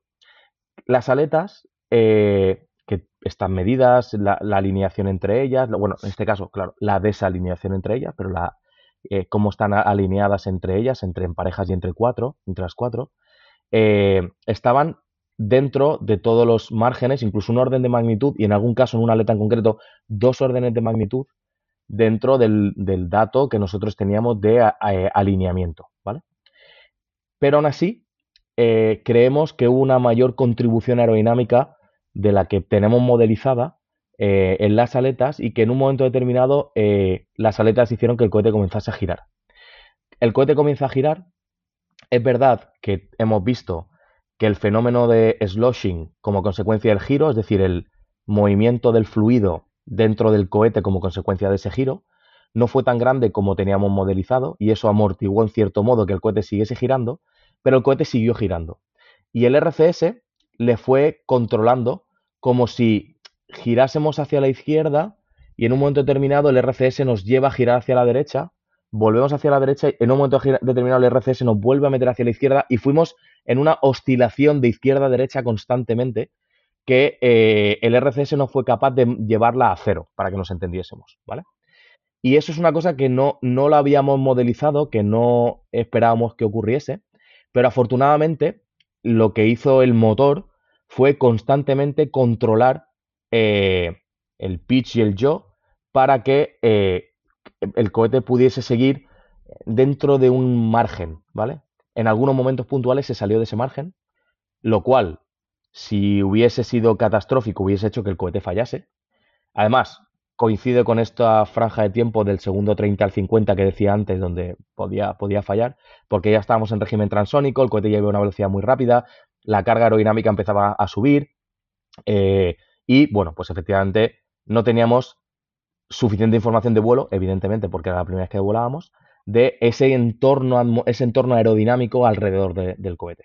Ahora con los datos de vuelo vemos que algunas simulaciones iban justas y otras eran súper conservadoras. Y esa es, eso es una gran lección aprendida de Miura 1, esos datos de vuelo que nos aportan muchísimo valor para, para desarrollar Miura 5. Pero eh, ese caso en concreto no nos lo esperábamos. Ese, la realidad es que no, que no, no lo esperábamos. Y la otra cosa también curiosa fue el durante la reentrada. Durante la reentrada, eh, que ya se ha hecho público, teníamos unos aerofrenos, ¿vale? El que haya visto el lanzamiento de un cohete de Blue Origin, de New Shepard, podrá ver que hay una fase en la reentrada que abre como una especie de, en este caso, como un paraguas o inverso, que son unos frenos, como los flaps que puede tener un avión, que eh, en este caso el cohete lo que hacen es contribuir a aumentar el área expuesta al fluido supersónico o subsónico y por tanto a frenar, ¿vale? En nuestro caso, los frenos se abren hasta un ángulo determinado, que está en torno a los 30 grados, un poco menos, y eh, generan una- un frenado durante la fase de reentrada. Nosotros el modelo que teníamos de, frenado de los aerofrenos, eh, pues era uno que habíamos hecho en interno, que estaba validado con bibliografía y, y con, y con otros análisis, pero no nos predecían que fuese tan bueno ese frenado. La realidad es que durante toda la fase de frenado los frenos se comportaron muy bien y además estabilizaron al cohete mucho más de lo que esperábamos. Y eso es una cosa que nadie del equipo se esperaba. Ya, te digo, mi- mis compañeros de aerodinámica, tanto Almudena como, como Edu, eh, se, se quedaron un poco sorprendidos ¿no? de, que, de que funcionó la reentrada mucho mejor de lo que esperábamos. Y, y, bueno, pues son pequeñas cosas eh, que, que no te esperas y, y que bueno, que cuando lanzas pues por primera vez las ves. Y mm, al hilo de esto, al final va a haber un Miura SN2 o no. Y, y si es no, no te quedas con la espina de lanzar el Miura 1, aunque sea al espacio, para que los haters se callen. Mira, precisamente ayer, precisamente ayer, eh, le comentaba a mi, a mi compañera Maje, que es la eh, responsable del programa Miura 1, le comentaba, em, está, bueno, Miura 1 SN2, lo tenemos aquí abajo, estamos todavía eh, analizando datos y en un momento determinado pues anunciaremos esa posible fecha de lanzamiento o todo lo contrario. Y, eh, y hablándolo con ella, digo, ¿sabe lo que pasa? Ahora tengo el mono de lanzar otro cohete. Te- o sea, eso es una, es una sensación que, por ejemplo, con los motores no me había pasado. Probando los motores, no he tenido el mono de volver a probar un motor porque es, es una angustia probar un motor. Y el cohete también, pero, pero de repente se ha generado como una, como una, no es una adicción, pero podría ser casi una adicción de, volver otra vez a, a llevar a cabo otro, otro lanzamiento. Pero ¿qué pasa? Estamos muy centrados en Miura 5, tengo, bueno, casi todo mi equipo de ingeniería centrado en Miura 5, y eh, el segundo lanzamiento de Miura 1 tiene que estar muy justificado como para poder hacerlo, ¿no? Eh, si no, sí es verdad que prefiero que los haters estén en el sofá un par de años más eh, diciendo que no hemos llegado al espacio, además adrede, que no hemos llegado al espacio adrede, eh, y que luego, pues bueno, vean el directo en Kuru y en Kuru nos, pondremos a bailar. Buena respuesta. Eh, bueno, pues pasamos al Miura 5 y, y aquí lo que, bueno, la pregunta, a ver, sabemos que hay muchas empresas en todo el mundo que están desarrollando lanzadores, mini lanzadores, micro lanzadores. La tendencia al mercado es que sean cada vez más grandes esos cohetes pequeños, ya no son tan pequeños, ¿no? Eso es. Y entonces, bueno, así a nivel general, para que la gente también se sitúe, eh, ¿qué empresa del nuevo espacio, del New Space, esta pregunta te la he hecho yo varias veces, ¿no? Pero eh, creo que es interesante. Eh, ¿Crees que es más comparable a Play Space, ¿no? Del, del sector Mm. internacional. Y de Eh, todos em, estos lanzadores que desarrollan estas empresas, ¿cuál se parece más al Miura 5? La empresa que más se parece a nosotros y que es más competidora en la gama de, de Miura 5 sería Farfly. Farfly es eh, casi la empresa gemela en Estados Unidos de lo que, de lo que va a ser Miura 5 y de lo que va a ser PLD. Eh, yo diría que esa empresa. El cohete que más se parece, eh, a- Alpha en Farfly es un cohete diferente, no solo porque es de fibra de carbono y que el motor funciona con ciclo tap-off, que también es distinto. Em, en cuanto al cohete más parecido, eh, es muy buena pregunta porque la respuesta no es obvia. Mira, eh, Virgin Orbit, bueno, ya no existe, pero evidentemente no, no es el cohete igual. Eh, Rocket el 4.0 tampoco sería, sería igual. Eh, Alpha es parecido, en performance es muy parecido, en configuración, digamos, arquitectura de cohete no. Em, eh, Relativity, con el caso de, de, de Terran, que se lanzó también solo una vez, pues es un cohete también totalmente diferente, además es de metano. Y en Europa está RFA, por ejemplo, que podría ser parecido, además el motor usa queroseno oxígeno, que es un ciclo cerrado, es otro tipo de concepto. Y luego está eh, ISAR, que, el cohete funciona con, metano y, y es parecido también al nuestro. Entonces, realmente Miura 5 no es un cohete que se parezca a día de hoy exactamente a ninguno de ellos. Son, cada uno tiene una particularidad. Diría que el nuestro puede ser, junto con eh, RFA, de los más conservadores. RFA tiene la particularidad de que es un motor ciclo cerrado, ¿no? Pero, pero eh, eh, Miura 5 es un cohete bastante conservador desde el punto de vista de arquitectura, ¿no? Sería una especie de, Falcon 1 grande, ¿vale? Eh, algo intermedio entre Falcon 1 y el viejo Falcon 9, algo, algo entre medias. Pero, pero no hay ningún cohete exactamente igual a Miura 5 ahora mismo en el, en el mercado. También te diré una cosa, Dani, y esto Raúl, ahora hablo por Raúl Verdú. Eh, al cliente le da igual si el cohete es de metano, si lleva un aerospike, si es de fibra de carbono, le da absolutamente igual. El cohete, el cliente lo único que quiere es performance y fiabilidad. No quiere otra cosa. Entonces, nosotros lo que estamos haciendo es un cohete que nos dé los problemas que da un cohete normal. Si empezamos a entrar en la guerra del metano, en la guerra de los motores ciclo cerrado, en la guerra de los motores aerospike y en la guerra del material compuesto para todo por defecto, entras en otra guerra diferente y es que eh, esas decisiones técnicas se están tomando para diferenciarte de los demás y conseguir dinero. Nosotros no necesitamos hacer eso. Nosotros hemos lanzado Miura 1 y el inversor que decide invertir en PLD invierte en una tecnología que obviamente está algunas por desarrollar, pero, un, eh, eh, pero en un equipo ya solvente y en un conocimiento, ¿no? Eh, ha pasado también, ¿no? Que también en alguna, en alguna interacción ahí en Twitter o en el, en el, propio foro también tuyo, Daniel, decía la gente, bueno, bueno, pero ahora tienen que hacer las turbobombas y tal. Bueno, o sea, llevamos más de un año desarrollando las turbobombas. Eh, hay, comp hay componentes de turbobomba que están probándose, hay turbobombas fabricándose, o sea, va a llegar eso, ¿no? Y, y, es el salto técnico, o sea, evidentemente hay un salto técnico, pero, pero, pero lo estamos haciendo, el conocimiento está ahí, lo estamos haciendo. Y, y Miura 5 es un lanzador gama media, en cuanto a sus prestaciones y en cuanto a cómo es desde el punto de vista de arquitectura, pero no necesita tener metano para ser más eh, fiable o más eh, o tener una mejor performance. Lo que necesita es volar y darle al cliente lo que necesita. Pues has contestado parcialmente la siguiente pregunta que te iba a hacer, que era pues obviamente las empresas RFA e ISAR, que son quizás las más avanzadas junto con PLD Space en Europa, ¿no? A la hora de desarrollar un lanzador propio. Entonces, eh, ¿cómo ves PLD Space con respecto a estas empresas? Si hay competencia o se apoyan, si hay mercado para todos. Eh, bueno, esta pregunta que siempre se hace cuando se habla de, de PLD Space. Sí, pues mira, em, la competencia, o sea, hay respeto, ¿vale? Em, hay competencia, evidentemente, porque, porque estamos en el mismo mercado y existe esa competencia. Hay una capa de respeto entre nosotros porque al final estamos también haciendo que Europa sea un poco diferente, antes como le comentaba Víctor Ruiz, ¿no? De, generar esa diferencia o intentar estar cerca de Estados Unidos. Evidentemente, si a los tres nos fuese bien, pues eh, también viene bien a todos los demás y viene también a los constructores de satélites y viene bien a los operadores del satélite. Es decir, que haya más de uno en Europa va a ser positivo. Que haya más de un caso de éxito en Europa va a ser positivo, ¿vale? Pero evidentemente estamos en competición. Estamos en competición por ver quién llega primero al espacio. Bueno, no, ha llegado Miura 1 al espacio, pero hemos lanzado un cohete, por tanto hemos sido los primeros. Estamos también en competición por ver quién va a llegar primero a órbita, por ver quién va a tener ese primer fallo de cohete en vuelo. Y todo eso es una competencia, y ellos lo saben y nosotros también.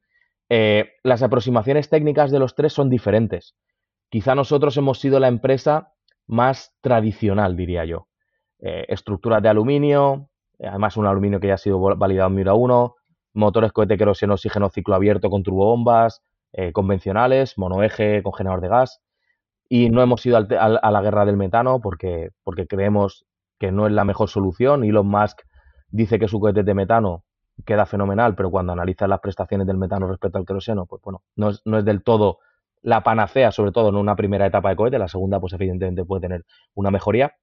Y, y, ahí es donde sí competimos, en intentar ser cada uno de nosotros distinto por algo, ¿no? Ellos han copiado muchas cosas de las que nosotros hemos hecho, eh, nos han pedido incluso recomendaciones para otras, y nosotros donde hemos podido dar ese feedback, pues lo, lo, hemos dado. Pero evidentemente estamos en una competición europea por ver quién quiere, quién puede llegar primero a órbita.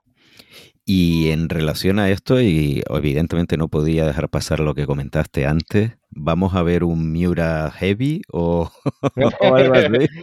Eh, vais, a ver un, vais a ver un cohete más grande que Miura 5, pero no se va a llamar Miura Heavy. y, ahí lo dejo. Uh, esto sí es hype, ¿eh? Esto lo has dejado muy alto. De todas formas, tenía una última pregunta. Evidentemente, igual que Víctor, podríamos estar aquí hablando mucho más rato. Te emplazamos también a otra, otra ocasión para seguir hablando. Pero la última pregunta creo que es la más importante de todas. Y es, eh, ¿finalmente se comieron el queso que iba en el Miura 1? nos, nos, comimos al hermano gemelo de ese queso, porque el otro está en el fondo del océano, claro. de hecho, de hecho la, empresa, la empresa que nos dio el queso para, lanzarlo, que hicimos ahí un pequeño concurso, la empresa que nos dio el queso para, lanzarlo, eh, nos dio un queso. Y le dijimos, no, no, no, a ver, este queso lo vamos a meter dentro del cohete. Y hay una probabilidad no pequeña de que acabe totalmente derretido, ¿no? en el escenario del cohete explotase en la plataforma o explotase en vuelo. Y, dijimos, nos tienes que traer más queso porque al equipo hay que alimentarle de queso, pero evidentemente este no nos lo podemos comer porque va dentro, de, va dentro del cohete. Y le pusimos, además, elegimos el, queso, el queso estaba fenomenal, ¿eh? y es un queso que está muy rico, pero elegimos el queso por, por el nombre. El nombre era Ahuyentalobos. Y, y eso, evidentemente, tiene un trasfondo del por qué se le, se, finalmente se decidió elegir ese queso. Y, y bueno, pues algún día también habrá que contarlo.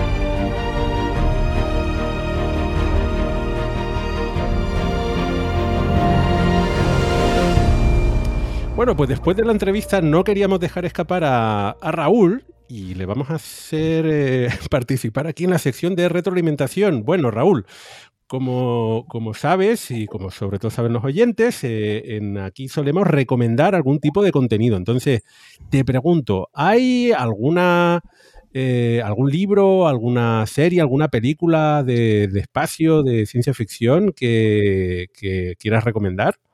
Pues mira, ahora precisamente estoy, estoy viendo que, que tiene delito que no lo haya hecho antes, pero estoy viendo la serie de, de For All Mankind, eh, que está en, en Apple TV y que me, y que vamos, me, me está gustando mucho.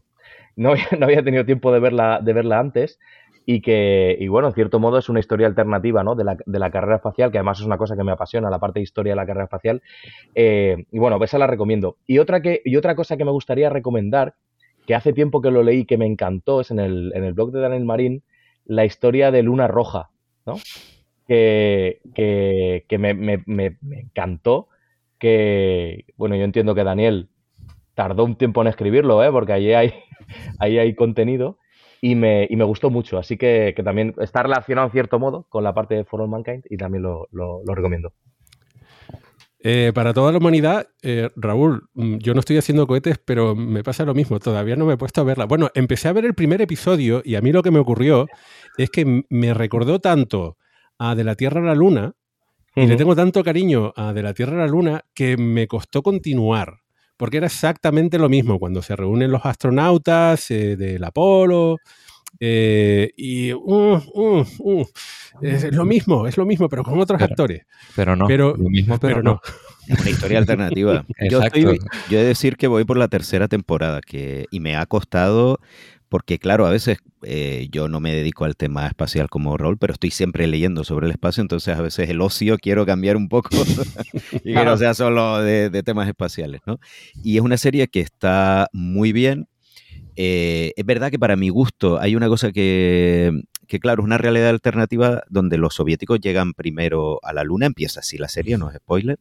Eh, pero claro, luego no se habla mucho de los soviéticos, entonces eso a mí me deja un poquito por un lado así, y luego también tiene mucho, mucho tema militar, ¿no? Es como hay mucha testosterona ahí, mucho enfrentamiento con los soviéticos, más que guerra fría, es casi guerra caliente en la luna.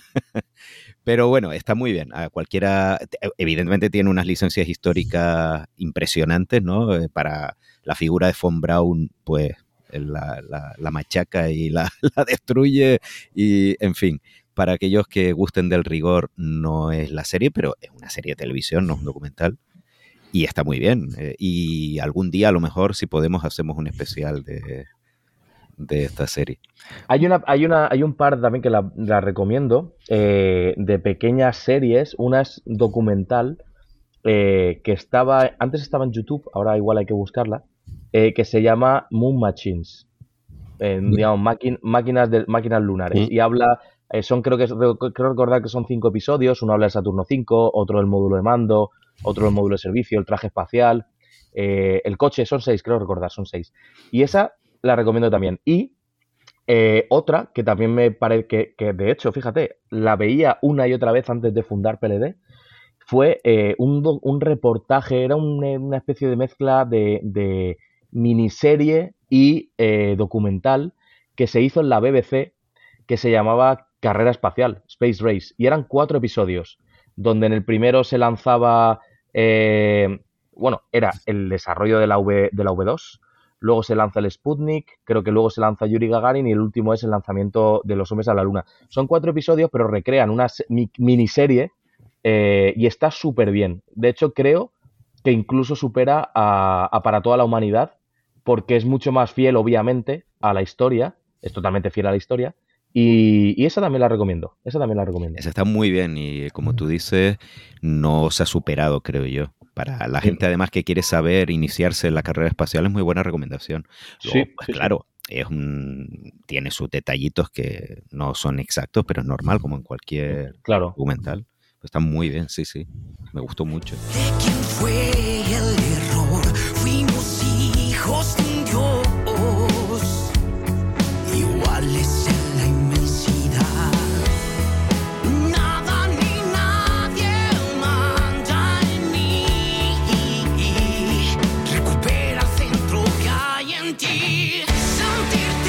El programa número 13 de la segunda temporada de Radio Skylab llega a su reentrada.